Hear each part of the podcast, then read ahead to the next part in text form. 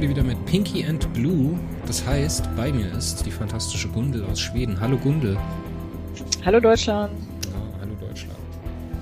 So, heute sprechen wir über die, welche ist das jetzt schon? Die 16. Folge von Star Trek Enterprise, nämlich der ersten Staffel. Und heute geht es um Shuttlepod One, beziehungsweise Allein. Uh, Gundel, wie geht's dir?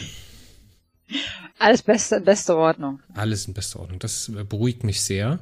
Ähm, dann sind wir ja bestens gelaunt, um in diese Folge zu starten. Wir hatten es kurz im Vorgespräch angeschnitten. Äh, wir nehmen heute zwei Podcast-Folgen auf, also diese hier und die nächste, also allein und dann halt äh, Zusammenkunft, also Fusion auf Englisch, weiß gar nicht, wie die auf Deutsch Verschmelzung. Heißt. Verschmelzung im Deutschen, genau. Das sind natürlich zwei äh, absolute Highlights der Scheißigkeit in der ersten Staffel. Also für mich zumindest. Du sagst ja, allein ist noch eine der besseren. Ähm, bin ich gespannt, wie du das rechtfertigen möchtest, äh, aber wir werden sehen. Alles klar. Lass uns mal einfach einsteigen mit den Metadaten der Folge. Nämlich sprechen wir heute über Shuttlepod One, beziehungsweise allein im Deutschen. Äh, ist die 16. Folge der ersten Staffel und auch die 16. Folge in Produktionsreihenfolge. Ist zuerst erschienen in Amerika am 13. Februar 2002 ist äh, ganz normal geschrieben von äh, Rick Berman und Brandon Braga. Äh, Regie hat geführt David Livingston und äh, wir befinden uns am 9. November 2151. So, was kannst du uns dann mhm. zu David Livingston erzählen? Muss man über den irgendwas wissen? Ich glaube, der hat relativ viel für Star Trek gemacht. Also, also in Enterprise ist das, ich habe bisher, glaube ich, nur Strange New World. Wie heißt er? die äh, Geistergeschichten heißt es auf Deutsch, also auch eine Folge, die ich sehr mag, genauso wie allein. ähm, hat er Regie geführt und da kommt aber noch so einiges. Also und ich glaube, der war so ein bisschen so eine Legende. Der hat, glaube ich, bei The Next Generation, DS9, Voyager hat er über Regie geführt. Also. Ja, genau. TNG hat er zwei Folgen gemacht. Ähm, DS9 hat er 17 Folgen gemacht, Voyager 28 Stück und von Enterprise hat er uns 15 geschenkt. Jetzt lass mich mal gerade reinschauen, was der in TNG gemacht hat. Der hat äh, einmal Powerplay gemacht und einmal The Mind's Eye. Mhm, mhm. Sehr spannend. Die beiden Folgen sagen mir jetzt aus dem Kopf erstmal gar nichts. Äh, mir auch nicht, ich habe keine Ahnung. Aber in DS9 hat er so und sowas gemacht wie The Nagus, The Storyteller, an die ich mich sehr gut erinnern kann, Rivals, ähm, The Marquis Part 1, ich mag die Marquis-Folgen in DS9 sehr, sehr gern. Ich mag den Konflikt zwischen dem, äh, wie heißt er denn? Heißt er Reddington? Kann das sein? Ja. Und äh, Cisco? Finde ich sehr, sehr gut. Äh, Homefront hat er gemacht. Äh, Dr. Bashir, I Presume. Das ist diese ähm, Sherlock Holmes-Geschichte. Und äh, noch irgendwas, was mir jetzt ins Auge sticht? Nee. Und bei Voyager, uff, ja gut, Voyager bin ich eh nicht so fit, gerade bei den englischen Titeln nicht. Fällt mir jetzt nix ins Auge. Da würde ich sagen, gucken wir noch ganz kurz bei Enterprise. Ja, Strange New World, das hattest du schon gesagt, das ist eine der ersten Staffel. Detained ist dann, glaube ich, schon die zweite Staffel, oder? Genau, für ihn geht es dann weiter in der zweiten. Äh, nee, erste Staffel 21. Okay, ah, die Folge ist das. Oh, die hat mir auch gut gefallen. Also auf den Livingston können wir uns auch in Enterprise noch freuen bin mal gespannt, was wir dann gerade über Detained äh, besprechen werden, weil äh, die Themen hier und da in Star Trek Enterprise gerade am Ende der Staffel sind ein bisschen schwierig, gerade aus der Perspektive 2001, 2002. Aber ähm, with no further ado, hast du noch irgendwelche Trivia oder Meta, die wir vorher besprechen sollten für die Folge?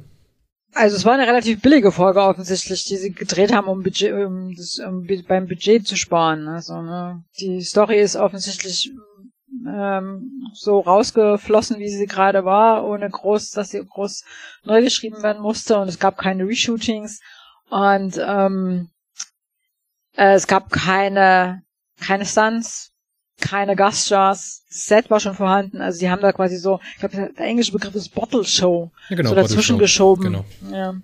Aber was ich ganz interessant fand, war ähm, Conor Turnier und Dominic Keating also die beiden Schauspieler ähm, für ähm, Trip und Malcolm Reed haben sich, also es ist in chronologischer Reihenfolge gedreht worden, was ja auch nicht üblich ist, und die haben sich nicht rasiert für die sieben Tage, die diese Folge gedreht worden ist. Das heißt, die der Bart wächst natürlich mit in der Zeit, die sie da in diesem Shuttlepod zubringen. Das fand ich ganz interessant. Das ist natürlich eine Trivia, die müssen wir natürlich wissen. Das war aber beeindruckend, weil ähm, im Zusammenschnitt auf diese 45 Minuten, die es dann am Ende gedauert hat, die Folge, war der Bartwuchs schon recht exorbitant. Aber ja klar, wenn du sagst, die ist über sieben Tage gedreht worden, die Folge, dann macht das ja schon, schon, äh, schon Sinn. Ja, eine Bottle Show ist ja so eine klassische Sache, wenn man äh, bestehende Assets wiederverwendet und halt eine kleine, eine kleine Geschichte erzählt. Damit will man halt immer Geld sparen, weil wir müssen halt hier auch jetzt keine großartigen neuen Aliens schminken oder sowas oder andere Schiffe darstellen.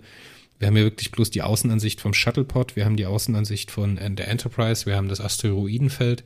Wir bekommen noch nicht mal die Mikro, äh, wie heißen sie?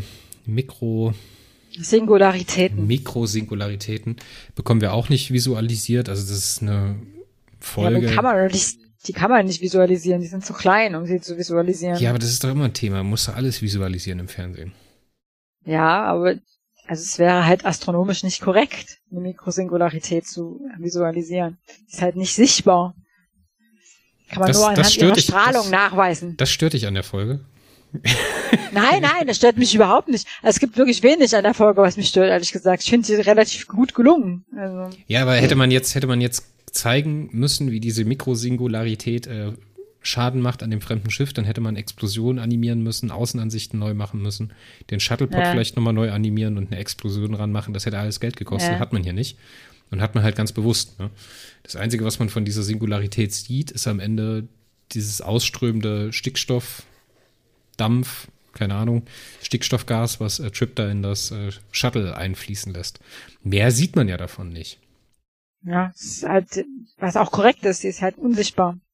Ja, das macht die, sehr klein.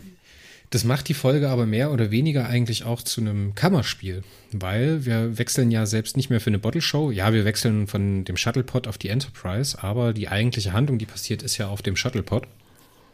Da haben wir eigentlich die klassische Situation für ein Kammerspiel, was ich ja immer sehr, sehr spannend finde, wie Regisseur und Schauspieler damit umgehen.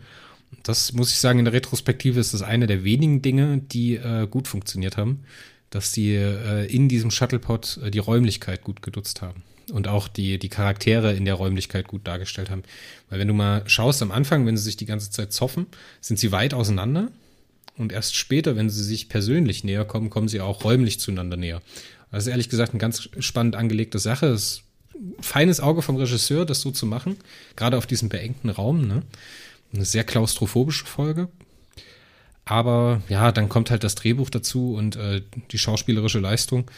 Und dann äh, wird das leider zunichte gemacht. Aber das ist jetzt so ein, so ein positiver Punkt, den sollte man, glaube ich, vorher nochmal ansprechen, um das so über die Folge mitzuverfolgen.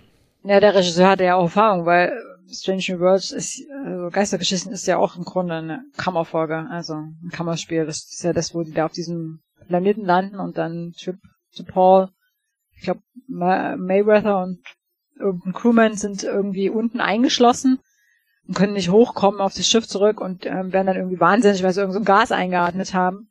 Und da geht es ja auch, das ist auch so in so eine Höhle eingeschlossen über die Nacht und alle werden immer aggressiver. Das ist ja auch so ein Kammerspielartiges Szenario. Ja, aber die Folge Geistergeschichten, die hat natürlich auch noch ein bisschen mehr Dynamik, muss man sagen, ne? Weil da haben wir ja gerade die Ausgangsszene da in diesem dunklen Teil und dann am Ende haben wir dieses Vista in diese flache Höhle hinein, als dann äh, Trip und äh, Paul sich ein bisschen näher kommen. Da ist schon ein bisschen mehr Raum und ein bisschen mehr Dynamik drin. Hier finde ich das ehrlich gesagt herauskristallisierter. Aber lass uns doch einfach mal einsteigen, oder? Ja. Der Teaser, der Teaser, beziehungsweise der Cold Opener, wie man ja auch gerne sagt, äh, in der Folge ist, äh, Trip und Reed sind im Shuttlepod unterwegs, Shuttlepod 1 auf dem Weg zum Rendezvouspunkt mit der Enterprise. Ihre Sensoren sind kaputt und auch ihr Funkgerät ist defekt. Sie finden auf einem nahen Asteroiden Trümmer eines Raumschiffs. Dort finden sie außerdem Hüllenteile, die sie an die Enterprise erinnern, weil sie den typischen Schriftzug haben mit der 01 hinten dran. Also der Zuschauer vermutet da auch direkt, das ist der Schriftzug von der Enterprise oben, vorne drauf, äh, Enterprise NX01, unter den Wrackteilen und äh, glauben, dass die Enterprise verunglückt ist. Und die können es nicht nachprüfen, weil die Sensoren sind ja ausgefallen. Ist ja grundsätzlich ein sehr, sehr spannendes Setup und eigentlich eine gute Idee für, für die erste Staffel. Gerade wenn man halt äh, Charaktere leben von Konflikten. Ne? Und wenn wir jetzt zwei Charaktere einsperren in eine Sardinenbüchse und sie dazu zwingen, ihre, ihre Konflikte auszutragen, ist es ja durchaus eine spannende Sache. Ich kann durchaus nachvollziehen, dass man das in der ersten Staffel platziert hat, muss ich sagen. Ja, und dann kommt das Intro und dann kommt direkt die Auflösung. Also was heißt Auflösung? Es wird dann halt gezeigt, dass die ja. Enterprise keineswegs zerstört worden ist. Ich fand das am Anfang blöd, aber ich habe mir dann im Nachhinein überlegt, es ist eigentlich eine gute Idee gewesen, weil die Zuschauer hätten sowieso nie geglaubt, ähm, dass die Enterprise zerstört worden ist. Also nicht in der ersten Staffel und also nach so kurzer Zeit im All. Ähm, die hätten sich die ganze Folge nicht gefragt, wie ist die Enterprise zerstört worden, sondern warum glauben Trip und Malcolm, dass die Enterprise zerstört worden ist. Und damit wäre die Spannung weg von dem, von der eigentlichen Spannung, nämlich werden sie überleben, ähm, weggenommen worden. Verstehst du? Also ich finde das eigentlich ganz clever gelöst, dass die dann gleich gezeigt wird, ja, die Enterprise ist keineswegs zerstört und die haben bloß keine Ahnung, was da los ist mit dem Shuttle. Ja, das Kritikpunkt, da habe ich auch ein bisschen drüber nachgedacht, ob das jetzt wirklich negativ zu werten ist, dass man das so macht. Du hast natürlich recht, der Zuschauer hätte halt nie geglaubt, dass die Enterprise kaputt gegangen ist. Das wäre zu viel gewesen. Ich hätte mich jetzt gefragt, was passieren würde, okay, wenn wir diese Situation ein bisschen ins andere drehen, nämlich indem wir sagen, ähm, wir nehmen diese Mikrosingularitäten und die bringen den Shuttlepod irgendwie in eine Situation, wo er halt schwer beschädigt ist und halt nicht zu diesem Rendezvous-Punkt zurückkehren kann. Und aufgrund dieser Singularität ist die Enterprise halt nicht in der Lage, binnen dieser zehn Tage diese, dieses Shuttlepod zu finden, um halt diesen Meltdown, also diesen Zusammenbruch, diese, wie sagt man dazu auf Deutsch? Ja, Zusammenbruch ist das einzige Wort, was mir einfällt. Diesen Zusammenbruch der Charaktere halt über zehn Tage auszudehnen, solange wie der Sauerstoff reicht. Und dann halt für die Crew des Shuttlepods diese Situation so zu gestalten, dass es halt einfach nicht sicher ist, dass die Enterprise zurückkommt. Ne? Dass sie die in dieser Zeit, die übrig bleibt, findet. Und das, ja, ich finde grundsätzlich ist es zu hinterfragen, ob man hier die Enterprise die ganze Zeit mitzeigt oder ob die halt erst am Ende auftaucht, ne? Und ob man vielleicht nicht diese ersten 40 Minuten, die diese Folge braucht, weil dafür ist sie ja geschrieben. Die ist halt nicht für Archer, Paul oder die anderen geschrieben, die ist halt nur für Trip und Reed geschrieben, die in diesem Shuttlepod eingesperrt sind. Und hätte man jetzt diese 40, ersten 40 Minuten der Folge ähm, die Enterprise überhaupt nicht gezeigt, ob das vielleicht eine andere Stimmung oder eine, eine brutalere Stimmung erzeugt hätte. Ne? Aber so kommt es halt dazu, dass wir halt nie so wirklich eine Spannung entwickeln. Und äh, um jetzt einen anderen Kritikpunkt vorwegzunehmen und den ich dir direkt auch an den Kopf hauen möchte, wer ist denn auf die Idee gekommen, eine Schwarzblende zu schneiden und die eigentlich prekäre Situation, nämlich die letzten zwei Stunden, die die auf, an Bord dieses Shuttlepods gewesen sind, rauszuschneiden und nicht zu zeigen. Du bist jetzt aber ganz schön gesprungen von Anfang der Folge ganz, ganz zum Ende. Ja, natürlich bin ich gesprungen, aber das ist, das ist, das ist dasselbe wie dieses Anfangsproblem, warum die Enterprise überhaupt zu sehen ist. Also für mich kommt hier keine Spannung auf und das liegt meiner Meinung nach an der Konstruktion der Folge. Dass die halt sich nicht getraut haben, die Enterprise halt aus der Folge rauszulassen und halt wirklich bloß Shuttlepod One zu zeigen, so wie die Folge auch heißt. Also ich glaube, das haben die mit Absicht gemacht. Also das hat nichts mit nicht, sich nicht trauen zu tun. Wenn du die Enterprise rausgelassen hättest, wäre das eine komplett andere Geschichte gewesen mit einem komplett anderen Fokus. Äh, da wäre es wirklich mehr ums Überleben gegangen. So geht's halt mehr darum, wie arrangieren sich die beiden Charaktere mit der Situation. Es ist halt eine Charakterfolge. Es geht darum, was, was machen die aus ihrer, aus ihrer Situation. Die Enterprise taucht ja immer bloß auf, um so, ja, so, so Hints zu geben, so Handlungshints, ja, die dann halt Auswirkungen auf das Shuttle haben. Welche Auswirkungen haben also, die denn? Ja, es ist halt so ein bisschen miteinander verzahnt. Also ähm, die die Enterprise taucht auf und es wird klar, ähm, die, Ex die, die Enterprise ist gar nicht zerstört worden. Ähm, und dass die, es werden die Tessianer erwähnt, dieses Volk, das da gerettet worden ist. Ja, ja das ändert ja nichts an der äh, Situation von Shuttlepod One. Ja, darauf weißt du halt als Zuschauer, was tatsächlich passiert ist. Und ähm, äh, dann werden diese Mikro Mikrosingularitäten äh, erwähnt, ja. Und äh, dann tauchen die plötzlich auf, diese Mikrosingularitäten, ja. Das äh, und zerstören also den restlichen Sauerstoff. Aber die Information, dass es Mikrosingularitäten sind, hat ja für den Shuttlepod One auch keine Auswirkung, weil es ist ja egal, ob das jetzt ein Asteroid ist, der das, den Sauerstofftank beschädigt, oder ob das jetzt diese Mikrosingularität ist. Doch, es hat eine Auswirkung auf, diesen, auf das Shuttlepod, weil nämlich ähm, Paul dann Untersuchungen macht, feststellt, dass es wahrscheinlich tatsächlich Mikrosingularitäten sind und Archer damit endgültig davon überzeugt, dass es halt kein Mythos ist, sondern dass es eventuell sehr gefährlich sein kann, woraufhin Archer Hoshi anweist, das Shuttle zu, zu kontaktieren, was sie dann auch tut. Was dann dazu führt, dass die, ähm, dass ähm, Trip und äh, Malcolm den Antrieb in die Luft sprengen und so auf sich aufmerksam machen und deswegen gerettet werden. Okay, ja, also ja, das stimmt, das stimmt.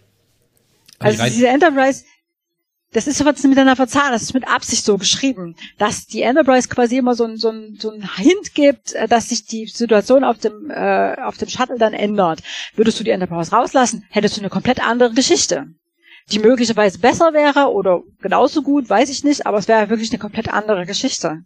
Ich glaube, es liegt Mit einfach einer anderen daran, dass Spannung. Ich, dass ich gerne eine andere Stimmung in der Folge gehabt hätte. Und das geht so weiter. Wenn wir jetzt anfangen, diese Situation zwischen Reed und Trip, wir können ja ein bisschen weitergehen in der Folge.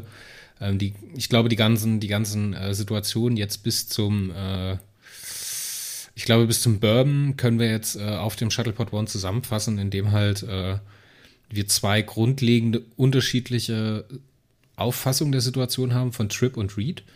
Der Trip ist halt eher positiv und optimistisch, ne? der will halt kämpfen um sein Überleben. Und der Reed ist halt äh, sehr melancholisch, ja, zynisch bezeichnet Trip das ja auch, weil er sich halt relativ schnell mit der Situation abfindet und sich halt eher mit dem Sterben auseinandersetzt, als mit Möglichkeiten zu überleben. Ne? Und diese beiden Vorstellungen kollidieren jetzt so ein bisschen miteinander. Das fand ich aber gut gemacht, ehrlich gesagt. Also, dieses Stattzoffen die ganze Zeit. Also, ähm, ich weiß nicht, Chip ist nicht optimistisch und ähm, positiv, sondern, weiß nicht, er täuscht sich so ein bisschen selbst. ja, täuscht sich so ein bisschen selbst über seine Situation, weil es ja wirklich mindestens die Hälfte der Folge, zumindest für die beiden, nicht abzusehen ist, dass sie tatsächlich gerettet werden. Also ich meine, der hofft ja dann die ganze Zeit bloß darauf, dass sie so viel Glück haben, dass sie doch gefunden werden. Aber also jeder, der sich mal mit, mit dem Weltraum beschäftigt hat, weiß, wie unwahrscheinlich das ist. Also das ist eine Wahrscheinlichkeit mit sehr vielen Nullen vor der Eins. Ich könnte mir halt nicht vorstellen, in so einer Situation mich anders zu verhalten als Trip, weil da wirst du ja wahnsinnig sonst. Wenn du zehn Tage irgendwie in so einem Shuttlepot eingesperrt bist und bloß darauf wartest, bis der Sauerstoff alle ist. Ich meine, du musst dich ja mit irgendwas beschäftigen und dann irgendwie Logbucheinträge für deine Familie und für deine äh, 27 Ex-Freundinnen äh, aufzunehmen, das ist halt auch ähm, e extrem lächerlich. Also wirklich extrem lächerlich es ist ein bisschen so, ähm, äh, halt zwei unterschiedliche Arten, mit sowas umzugehen. Also, ja, ich denke, es ist einfach eine Typenfrage und das macht halt die Folge zu einer Charakterfolge, weil es halt darum geht, wie gehen die damit um. Nicht werden sie, also nicht, nicht primär, wie werden sie gerettet, sondern primär geht es darum, wie gehen sie mit der Situation um. Ja, aber wie kommt man denn auf die Idee, den Sicherheitsoffizier, den taktischen Offizier der Enterprise, entschuldigt den Ausdruck, aber als weinerliche kleine Bitch darzustellen? Der sich da halt verkriecht in seinem eigenen persönlichen Logbuch, was er da aufnimmt und die Briefe, die er verfasst. Ich meine, dessen Job ist doch eigentlich, die Enterprise bis auf den letzten Photonentorpedo zu verteidigen. Der muss doch ein Kämpfer sein, von Natur aus. Den kann ich doch hier nicht als so, ich weiß es nicht. Ja, aber was soll er denn kämpfen? Da gibt's doch nichts zu kämpfen. Ja, er, er, das muss ihn rasend machen, das muss ihn verrückt machen. Der muss, da, ah, der muss den Meltdown haben. Der muss einen anderen Meltdown haben. Nicht dieses, dieses lethargische, ja, okay, das ist jetzt so, jetzt setze ich mich, jetzt verabschiede ich mich noch zwei Tage lang. Ich meine, wir sehen ja hier bloß Ausschnitte davon, aber ich meine, was, was macht das denn mit dem Trip oder was macht das denn mit dem Charakter, wenn der zwei Tage sich in seiner eigenen, in seinen eigenen missmütigen Gefühlen suhlt? So. Würde dir nach anderthalb Tagen noch was einfallen, ist die Frage. Du kannst ihn echt nicht leiden, oder? Ich, das, wie diese Folge geschrieben ist, das ist halt maximal lächerlich. Das ist, dann sagt er auch noch so Sachen wie so Gott will. Ich finde das total süß. Du findest das total süß? Also, ja, ich fand das absolut nicht lächerlich. Im Gegenteil, ich fand das niedlich. Okay. Also, wenn auf. das lächerlich ist, ja. Lass uns ein, lass uns ein Spiel spielen, Gundel. Wir zwei sind äh, eingeschlossen in einem Shuttlepod, äh, sind zum Sterben verdammt, uns geht der Sauerstoff aus. Unsere Sauerstofftanks werden von einer Mikrosingularität, gerne auch Mikrosingularität, äh, zerschlagen oder perforiert, das praktisch quer durchs Shuttle pierst. Welches, Materi welches Material benutzt du, um äh, die äh, Lecks abzudichten? Ähm, Kaugummi? Ja, wenn welcher da ist. Gib mir noch was anderes? Irgendwelche Gummis vielleicht? Mhm. Oder einfach eine Platte, eine Metallplatte? Kommt auch an, wo das Loch ist. Ja, würdest du denn Kartoffelbrei benutzen? Nein, ich würde keinen Kartoffelbrei verwenden. Ja, das ist so lächerlich. Die versuchen da irgendeine, irgendeine, irgendeine Dringlichkeit in diese Charaktere reinzubringen und dann durchbrechen die das immer wieder mit so lächerlichen Situationen. So, er, er nimmt Kartoffelbrei. Wie soll das denn funktionieren? Wie soll ich denn einen druckgefüllten Körper im Weltall, der ein Loch hat, mit Kartoffelbrei abdichten? Wie sollte, also, was glauben die denn bitte, was ich für ein, für ein lobotomisierter Bottich-Kartoffelbrei bin. Also ganz ehrlich, das hat mich maßlos aufgeregt. ich hab, äh, da weißt du, wie es mir immer geht, wenn das irgendwelche wissenschaftlichen Ungereimtheiten hat. Ne? Also ja, zum Beispiel das, behaupten, das muss, das die Haare und die Nägel. Ja, ich finde es auch nicht so mega, so, ich muss ehrlich sagen, es ist untergegangen, ist mir gar nicht aufgefallen, dass es mit dem Kartoffelbrei nicht so besonders logisch ist. Mich hat mehr geregt, aufgeregt, dass die behaupten, dass die Haare und die Nägel weiter wachsen, wenn man gestorben ist. Ja, das ist auch so die Sache. Äh, oder dass die äh, verbrennende Kerze, die nur so ein paar Minuten Sau Sauerstoff für ein paar Minuten verbraucht. Ja, ähm, wenigstens war die Sache mit den Mikrosingularitäten äh, halbwegs astronomisch korrekt. Aber also, wenn dich das so aufregt mit der Kartoffelbrei, dann weißt du jetzt, wie ich mich immer fühle, wenn die da irgendwelchen ähm, wissenschaftlichen Blödsinn ähm, produzieren. Also ich kann da, da rollen sich mir die Füßen, Fußnägel auf manchmal, bei dem, was da so behauptet wird. Aber du hast recht, ja, Kartoffelbrei ist nicht die geeignete Form, um ein Loch abzudichten. so, und dann, dann, dann lass uns äh, über die Situation reden, als Reed seine Briefe verfasst. Wo er dann wirklich identische Nachrichten für 27 Frauen aufzeichnet. So, ein Typ. Ja, es hat offen, ist ja offensichtlich, also mit, mit Frauen hat das nie so, ne? ja, ist ja richtig, aber warum schreibt er diese Nachrichten? Erstens, warum schreibt er diese Briefe? Und zweitens, was äh, wollen die mich für doof verkaufen oder was? Ein Typ. Also du bist offensichtlich, bist du, wie, wie, wie bist du so als Typ? Bist du mehr so der extrovertiert oder mehr so der introvertiert Typ? Ich weiß nicht, ich habe 100 Podcast-Folgen aufgemacht, von denen ich äh, drei Viertel der Zeit selber geredet habe. Vielleicht bin ich ein bisschen extrovertiert. Also, ja, ähm, ich als eher introvertierter Typ, ich würde das auch machen. Also ich würde jetzt nicht 27 ähm, mehr oder weniger gleichlautende Briefe an meine Verflossenen schreiben, weil ich gar nicht 27 Verflossene habe. Aber ähm, ich würde auch Briefe schreiben. Introvertierte Menschen neigen dazu, Sachen einfach nicht zu zeigen. Und Reed ist ja der, die Inkarnation des Introvertierten. Aber du sagst. Und wenn sie dann mit dem Tod konfrontiert werden, denken sie sich, ich habe aber so viel noch in mir, das muss ich irgendwie loswerden, das muss ich den Leuten noch sagen.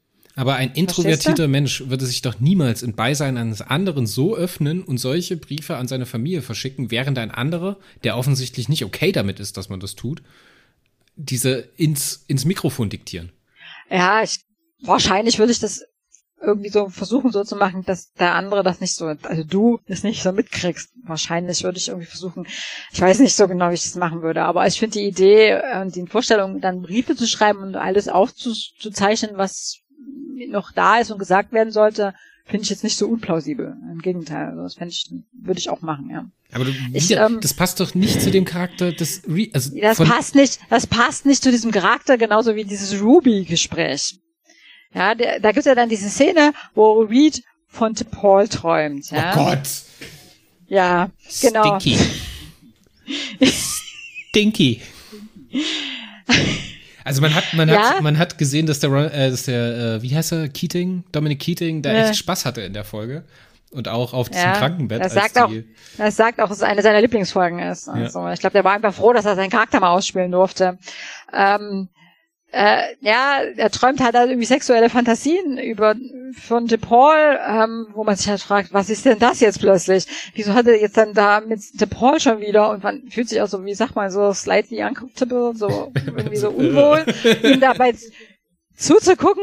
Ich meine, ja, alle Menschen haben sexuelle Fantasien und ich möchte das aber nicht wissen, ja, und ich möchte auch nicht, dass man andere Leute über, also verstehst du, das ist einfach was, das ist so intim, das geht irgendwie keinen was an.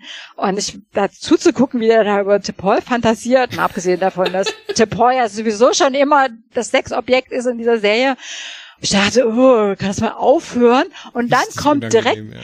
direkt danach, ja, er wird dann geweckt von, von Trip, der da irgendwie irgendwas repariert hat dann kommt, glaube ich, die Szene mit dem mit dem Kartoffelbrei, wo sie da dieses Leck abdichten. Und dann kommt der Ruby, das Ruby-Gespräch. Ja, sie unterhalten sich dann darüber, dass Trip noch unbedingt ähm, eigentlich lieber noch einen Sohn zeugen wollte und dass er eigentlich nicht vorhat, jetzt zu sterben. Und, ähm, und dann erzählt er ihm von seiner von seiner idealen Frau, die er irgendwann kennengelernt, stellt sich raus, es ist irgendeine äh, äh, Kassiererin aus einem äh, Lokal, wo ähm, Malcolm auch zu Gast war. Und er macht halt so ein so, ich sag mal, so einen anzüglichen, so einen Smack-Kommentar, dass er ganz oft mit der in dem Bett war. Ja, das beides, das sind so diese, die vielen Frauen, von denen er sich irgendwie noch verabschiedet, dann diese so offensichtliche Demonstration, dass er auf Paul steht und ähm, dieser Ruby, dieses Ruby-Gespräch, ja, wo ich mir denke, das ist halt, wie sagt man, im, Deut im Englischen sagt man da overcompensating, ähm, also wie sagt man da im Deutschen, also so,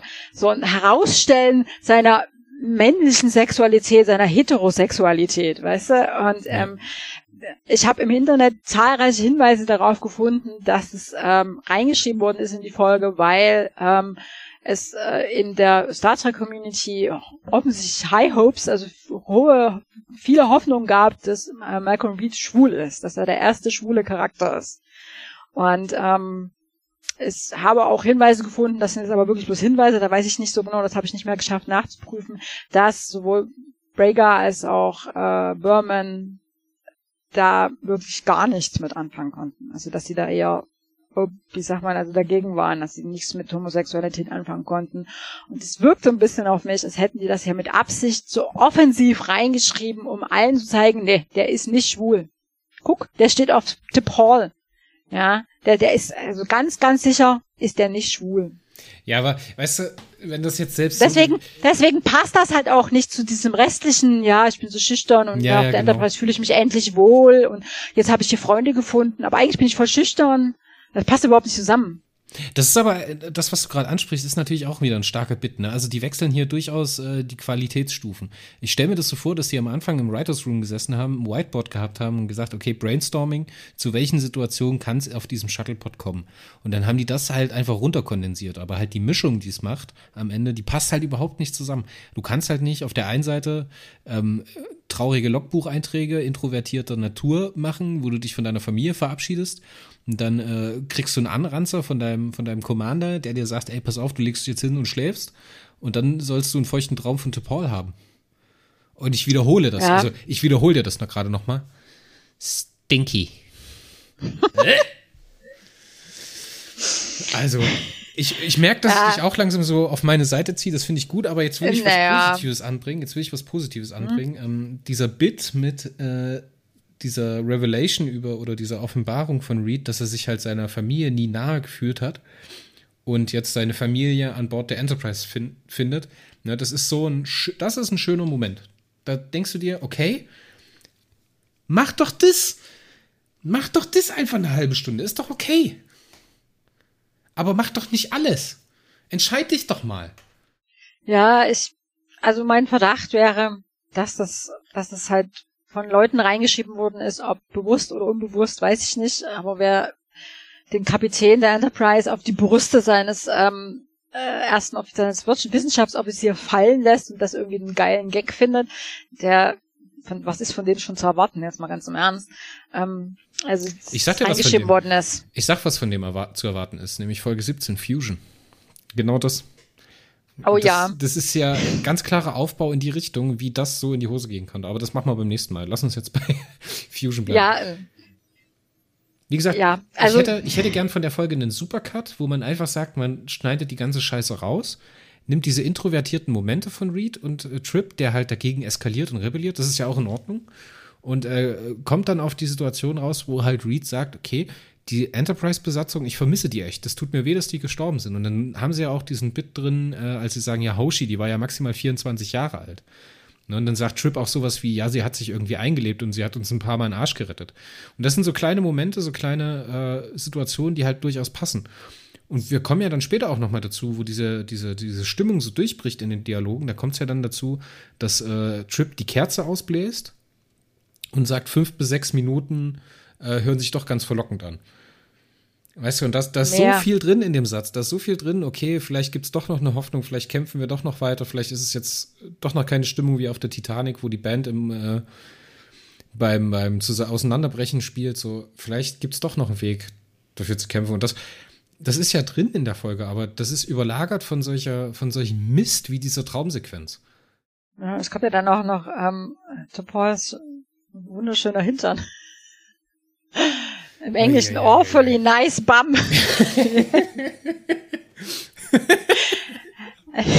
Sie hätte nur noch gesagt, wenn er BAM ersetzt hätte, dieses amerikanische durch Botox.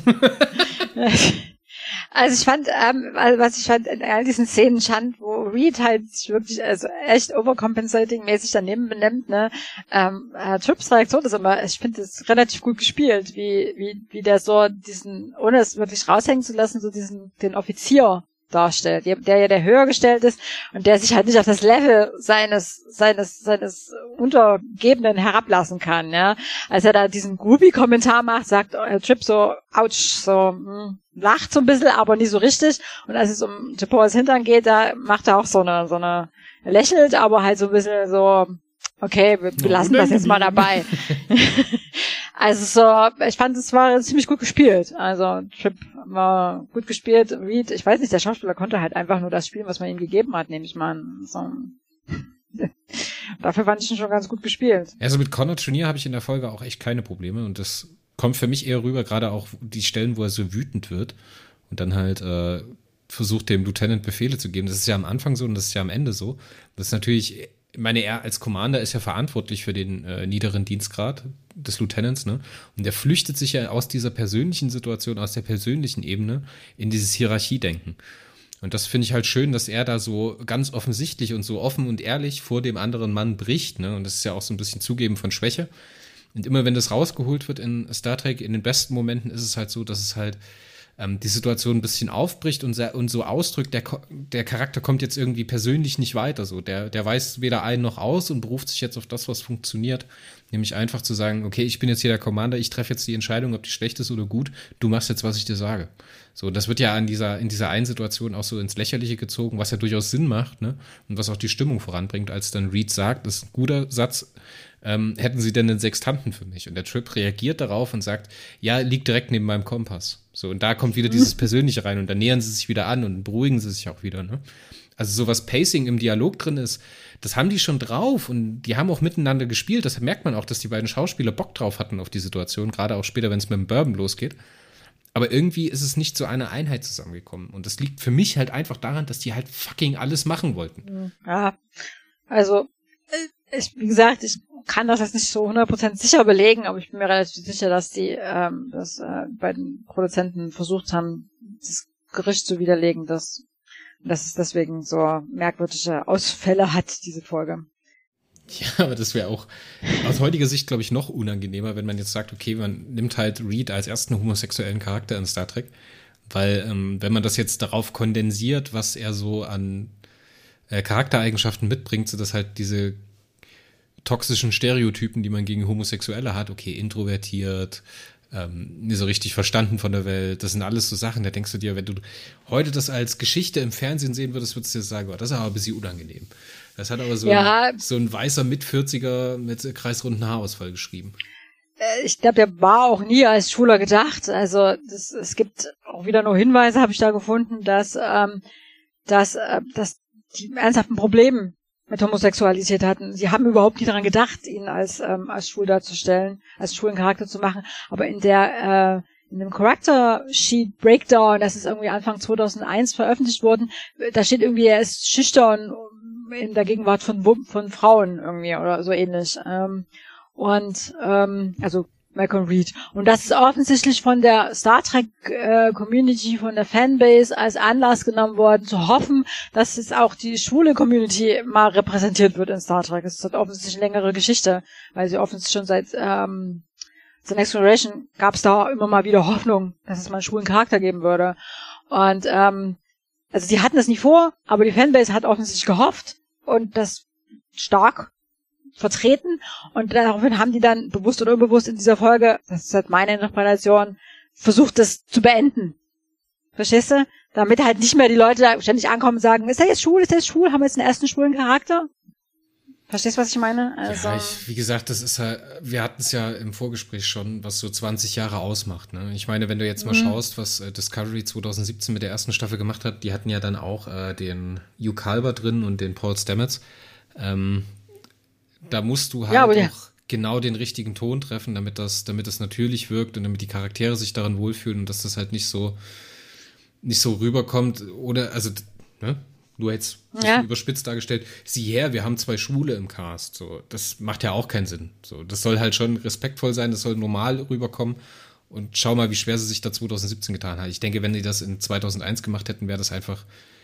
Ich weiß jetzt nicht, ich habe mich damit nicht auseinandergesetzt, was die für Gedanken darüber hatten, ob sie jetzt wirklich negativ der Sache gegenübergestanden sind oder halt äh, neutral. Das, das weiß Wär ich halt nicht wirklich hundertprozentig sicher. Halt weder respektvoll noch, äh, noch äh, natürlich rübergekommen, glaube ich. Und äh, Ja. es ist ja immer so eine Sache, ich meine, wir müssen halt auch gerade aus der Perspektive 2021 über Blackfacing oder halt, ähm, wie sagt man dazu, über Sachen drüber reden, weil in den 90ern und 2000ern, wenn wir irgendwo Homosexuelle drin hatten, haben halt nie äh, homosexuelle Männer oder Frauen die jeweilige Rolle gespielt, sondern das war halt dann immer ein heterosexueller Superstar, der halt diese Rolle transportiert hat. Ne? Selbst in so Sachen wie Philadelphia brauchtest du Tom Hanks, um, äh, um den äh, AIDS-Erkrankten darzustellen. Es, ja, das damals hätte, also ich finde es, ich, klar muss man jetzt sagen, das wäre natürlich stark gewesen, hätten sie es gemacht, hätten sie das auf dem Schirm gehabt. Aber das halt richtig umzusetzen, ohne dass es halt äh, unangenehm ist und vor allen Dingen auch für die Community unangenehm ist, weil für uns ist das ja egal, wie wir das wahrnehmen. Am Ende, wir müssen uns da ja nicht repräsentiert fühlen. Aber wenn du halt dann, dann dafür kämpfst, dass äh, sowas dargestellt wird, gerade auch in Star Trek, was halt immer, wie sagt man, äh, progressiv gewesen ist in solchen Hinsichten, gerade auch wenn es um äh, die ethnische Gleichbehandlung in den 60ern, 70ern äh, geht, ne, man sagt ja First Popular Interracial Kiss zwischen Kirk und äh, Uhura. Ja, aber wenn man das jetzt auf Krampf gemacht hätte, glaube ich nicht, dass es eine gute Lösung gewesen wäre. Wie gesagt, Ja, wie gesagt, ich denke nicht, dass sie das je vorhatten. Ich denke nur, dass sie diese Folge verwendet haben, um es zu beenden, um die, um die, Ja. äh, die Hoffnung zu beenden. Und das hätten sie halt meiner Meinung nach bleiben lassen müssen. Weil es halt, warum sollten sie, könnte, also, äh, äh, äh, wie heißt der, Dominic Keating, ne? Der Genau, Schauspieler, genau, genau. der hat, der hat gesagt in späteren Jahren, so halb im Scherz, aber ne, hinter jedem Scherz steckt ein bisschen Wahrheit, er hätte ihn als schwul gespielt. oh Gott, God man- knows I, I played him as, as gay, hat er gesagt, bei irgendeiner Star Trek Convention. Also das ist, das war immer so, so irgendwie so dabei, ja. So, das Ja, schwebte so irgendwie im Hintergrund mit. Und man muss das jetzt nicht so offensiv irgendwie beenden. Also warum kann man denn das nicht einfach lassen? Ja, weil Grauzonen? Grauzonen haben im Fernsehen der 90er oder der späten oder auslaufenden 90er nichts zu suchen. Ja, Da, was so weit uns wieder zur, näch zur nächsten Folge führt, ähm, Frauen mit Motiven und einer, ähm, ähm, einem, einer auf sie abgestimmten Handlung haben auch nichts zu suchen. Sie sind auch bloß da, um von Männern angehimmelt oder gejagt zu werden. Oder von, ist egal, das hebe ich mir für die nächste Folge auf. Ich habe zu allein, ehrlich gesagt, nichts mehr zu sagen, bis auf, dass sie aus der Situation mit Paul ähm, am Ende noch ein bisschen was rausgeholt haben, indem äh, Dominic Keating halt diesen, diesen Bit nochmal wiederholt aus diesem feuchten Traum, den er da hat. Das finde ich ehrlich gesagt ganz gut, einen guten Kniff. Da erinnert man sich zurück, was man getan hat, ne? Indem er äh, dann halt Paul fragt, als sie auf der Krankenstation liegen, ja, wie sieht das jetzt aus? Äh, wollten Sie mir nicht noch was über, über äh, Heldenmut erzählen? So, das fand ich, das fand ich eine nette Idee, dass man das wieder aufgreift, so, dass man da so ein bisschen den Bogen schließt, aber ich habe zu der Folge ehrlich gesagt nichts mehr. Wie fandest du es denn, dass Trip sich aus der Luftschleuse stürzen wollte, um Reed noch ein bisschen längeres Überleben zu ermöglichen? Ja, offensichtlich. Das ist halt auch so ein Schutzding, ne? Ich meine, das ist dieses typische Rettet euch, lasst mich zurück Ding, was dann immer gedreht wird. Und dass er dann halt der, der höhere Offizier ist, ja, das, Ja, es ist halt in der An also das ist ja nur Konsequenz zu dieser Bewältigungsstrategie, ne? Ich setze mich jetzt nicht mit der Tatsache auseinander, dass ich sterben muss. Ich tue es einfach so, als würde ich gerettet werden und wenn es dann kurz vor dem Punkt steht, wo ich einsehen müsste, dass ich mich geirrt habe und dass ich mich jetzt doch mit dem Sterben auseinandersetzen müsste, bringe ich mich um. Heroisch. Weil dann muss ich mich auch nicht mit der ähm, Situation auseinandersetzen, dass ich ja eventuell demnächst sterben muss. Verstehst du, wenn du dich aus der, Lu aus der Luftschleuse stürzt, das ist, geht schnell. Da ist, da musst du nicht stundenlang da äh, ersticken, sondern das geht relativ fix. Also ich finde, das passte zu diesem Charakter, dass er da am Schluss dann auch so eine Verzweiflungstat tun will. Und es Ja, passte auch zu dem Charakterbogen, dass Reed ihn dann davon abhält. das hat mich so ein bisschen, also diese Zusammenstellung an Themen, die in der Folge abgearbeitet werden, die haben mich so ein bisschen an Wojciech erinnert. An was? An Wojciech, kennst du das? Der Name sagt mir irgendwie was, aber ich kann es gerade nicht äh, einordnen. Ich, Büchner? Blüchner, Büchner? Ach, Wojtek, ja, Wojciech, ja, ja. derselbe Typ, der auch einen hessischen Ja, da- Landboten geschrieben hat. Das ist ein Ja, da habe ich mal mitgespielt. Ein fragmentarisches Schauspiel, wo es praktisch darum geht, dass einer wahnsinnig wird, weil er die ganze Zeit Erbsen isst. Und dann einfach irgendwelche Dinge passieren. Der Tambo-Major missbraucht dann seine Frau, beziehungsweise sie geht fremd mit ihm. Und am Ende denkst du dir, nachdem du das gelesen hast, dadurch, dass es halt auch nicht chronologisch angeordnet ist und der Autor es nie geschafft hat, das fertigzustellen, das ist wie ganz viele Kafka-Sachen, die halt nur in Fragmentarien vorliegen und halt, wo eine Chronologie nicht hinterlegt ist. Ähm, ja, so ein bisschen daran hat mich das erinnert. So, es passiert halt hier wieder alles. Ich meine, wenn du das machen willst, dann machst du das noch doch nicht am Ende, wo das überhaupt gar kein, keine Wirkung mehr erzielen kann, weißt du, wo das eigentlich egal ist, wo das eigentlich nur noch feige wirkt von dem Charakter. Das machst du doch entweder am Anfang, aber du musst dich halt entscheiden. Entweder du willst die Gags, so, oder du willst halt diese todernste Situation, dass es halt ums Überleben geht, so. Entscheid dich. so, dann kommt dieser Moment, als dieser, dieser kritische, dieses, ich meine, wir sind da in einer, in einer Ära des Fernsehens und des Films und des Direct-to-DVD oder VHS, also Sachen, die direkt für die Videothek produziert sind, diese ganzen Katastrophenfilme, ne? Ich meine, Flugzeug äh, verschollen im Bermuda-Dreieck, Flugzeug im Gewitter, wir haben abstürzendes Flugzeug, wir haben gestrandetes Flugzeug auf irgendeiner Insel. Das sind ja alles diese Situationen, die da im Hinterkopf schwingen, weißt du? Das sind nach durchaus Plots, die erzählt wurden. Das eigentlich Interessante passiert immer am Ende, wenn es halt wirklich am Ende ist, so. Wenn es dann darum geht, die letzten Revelations zu nehmen. So, okay, was haben die Charaktere zwei Sekunden vor ihrem Tod zu sagen? So, runter kondensiert auf diese Situation. Und das schneidet man hier raus und das macht mich so wahnsinnig. Das hätte nur noch getoppt werden können, wenn der, wenn der Plot am Ende darauf endet, dass äh, Reed praktisch beweisen will, dass er nicht schläft, indem er sagt, Stinky. Wär- da, wär- da hätte ich, glaube ich, ausgemacht. Da wäre das hier auch vorbei gewesen mit Enterprise an der Stelle.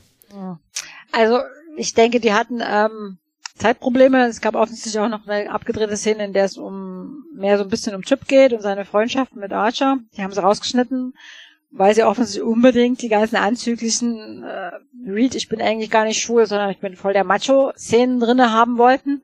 Ja, und deswegen hat's dann wahrscheinlich auch so deine, die, die, die abschließende äh, Schlussszene, ich bin kurz vorm Sterben, jetzt muss jetzt, was sage ich jetzt dann?